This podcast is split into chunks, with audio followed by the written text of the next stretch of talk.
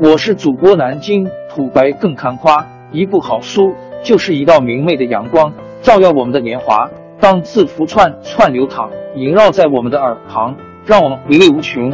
天津上元书院又和你们见面了，欢迎您的收听。大数据决定企业竞争力，大数据成为许多公司竞争力的来源，从而使整个行业结构都改变了。当然。每个公司的情况各有不同，大公司和小公司最有可能成为赢家，而大部分中等规模的公司则可能无法在这次行业调整中尝到甜头。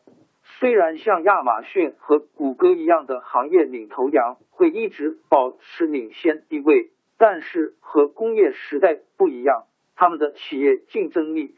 并不是体现在庞大的生产规模上，已经拥有的技术设备固然很重要，但那也不是他们的核心竞争力。毕竟，如今已经能够快速而廉价的进行大量的数据存储和处理了。公司可以根据实际需要调整他们的计算机技术力量，这样就把固定投入变成了可变投入，同时也削弱了。大公司的技术储备规模的优势，大规模向小数据时代的赢家，以及那些线下大公司如沃尔玛、联邦快递、保洁公司，雀巢公司、波音公司提出了挑战。后者必须意识到大数据的威力，然后有策略的收集和使用数据，同时。科技创业公司和新兴产业中的老牌企业也准备收集大量的数据。在过去十年里，航空发动机制造商劳斯莱斯通过分析产品使用过程中收集到的数据，实现了商业模式的转型。坐落在英格兰德比郡的劳斯莱斯运营中心一直在监控着全球范围内。超过三千七百架飞机的引擎运行情况，为的就是能在故障发生之前发现问题。数据帮助劳斯莱斯把简单的制造转变成了有附加价值的商业行为。劳斯莱斯出售发动机，同时通过按时计费的方式提供有偿监控服务。一旦出现问题，还进一步提供维修和更换服务。如今，民用航空发动机部门大约百分之七十的年收入都是来自其提供服务所赚得的费用。大数据也为小公司带来了机遇。用埃里克教授的话说，就是聪明而灵活的小公司能享受到非固有资产规模带来的好处。这也就是说。他们可能没有很多的固定资产，但是存在感非常强，也可以低成本的传播他们的创新成果。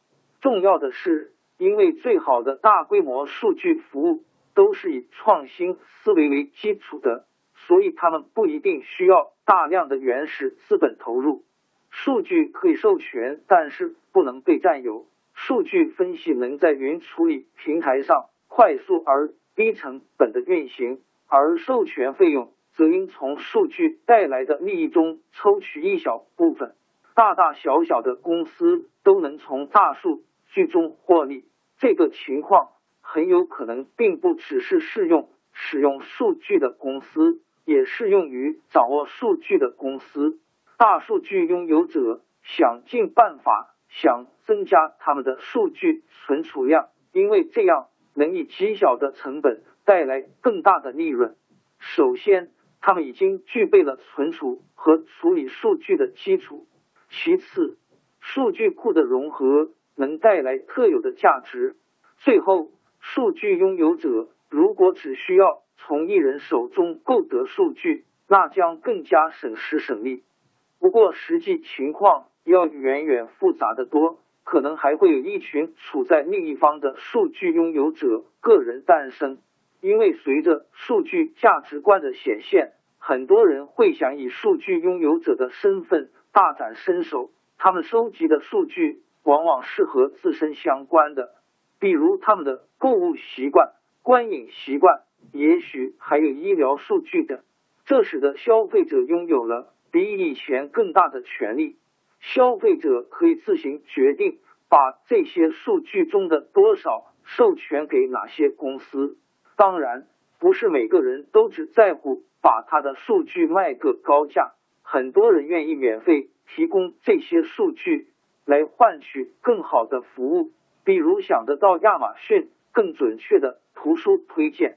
但是对于很大一部分对数据敏感的消费者来说，营销和出售他们的个人信息，就像写博客、发 Twitter 信息和在维基百科搜索一样自然。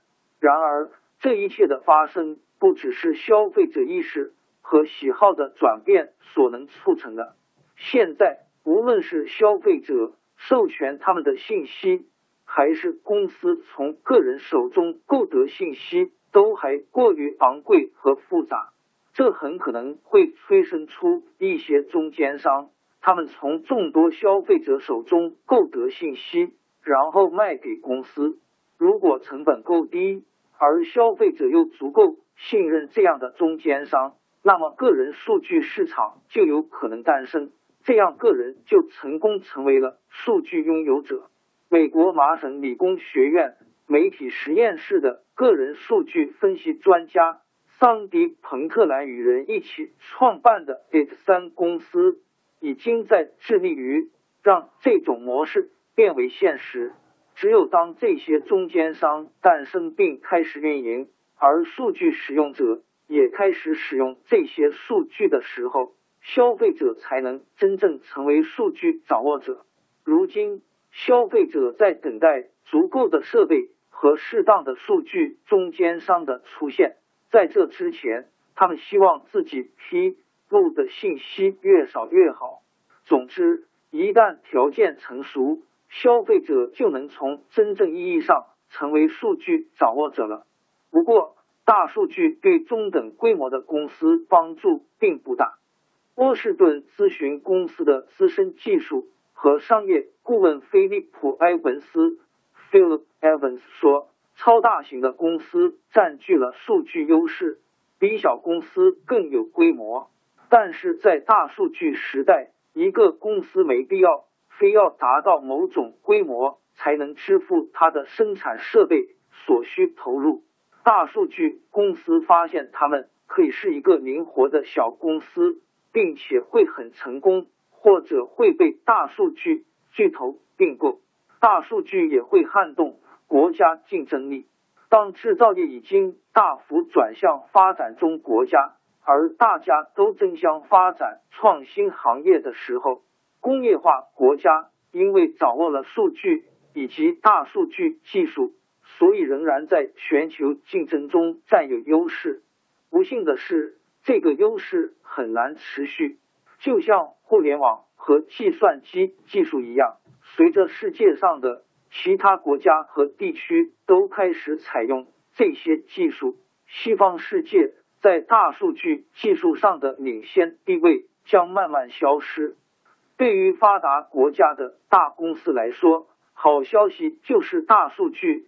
会加剧优胜劣汰，所以一旦一个公司掌握了大数据，它不但可能超过它的对手，还有可能遥遥领先。不过，就算有那么多好处，我们依然有担忧的理由，因为随着大数据能够越来越精细的预测世界的事情以及我们所处的位置，我们可能还没有准备好。接受它对我们的隐私和决策过程带来的影响，我们的认知和制度都还不习惯这样一个数据充裕的时代，因为他们都建立在数据稀缺的基础之上。王朝更迭，江山易主，世事山河都会变迁。其实我们无需不辞辛劳去追寻什么永远，活在当下，做每一件自己想做的事。去每一座和自己有缘的城市，看每一道动人心肠的风景，珍惜每一个擦肩的路人。纵算经历颠沛，尝尽苦楚，也无怨悔。感谢您的收听，朋友们，让我们下期再见。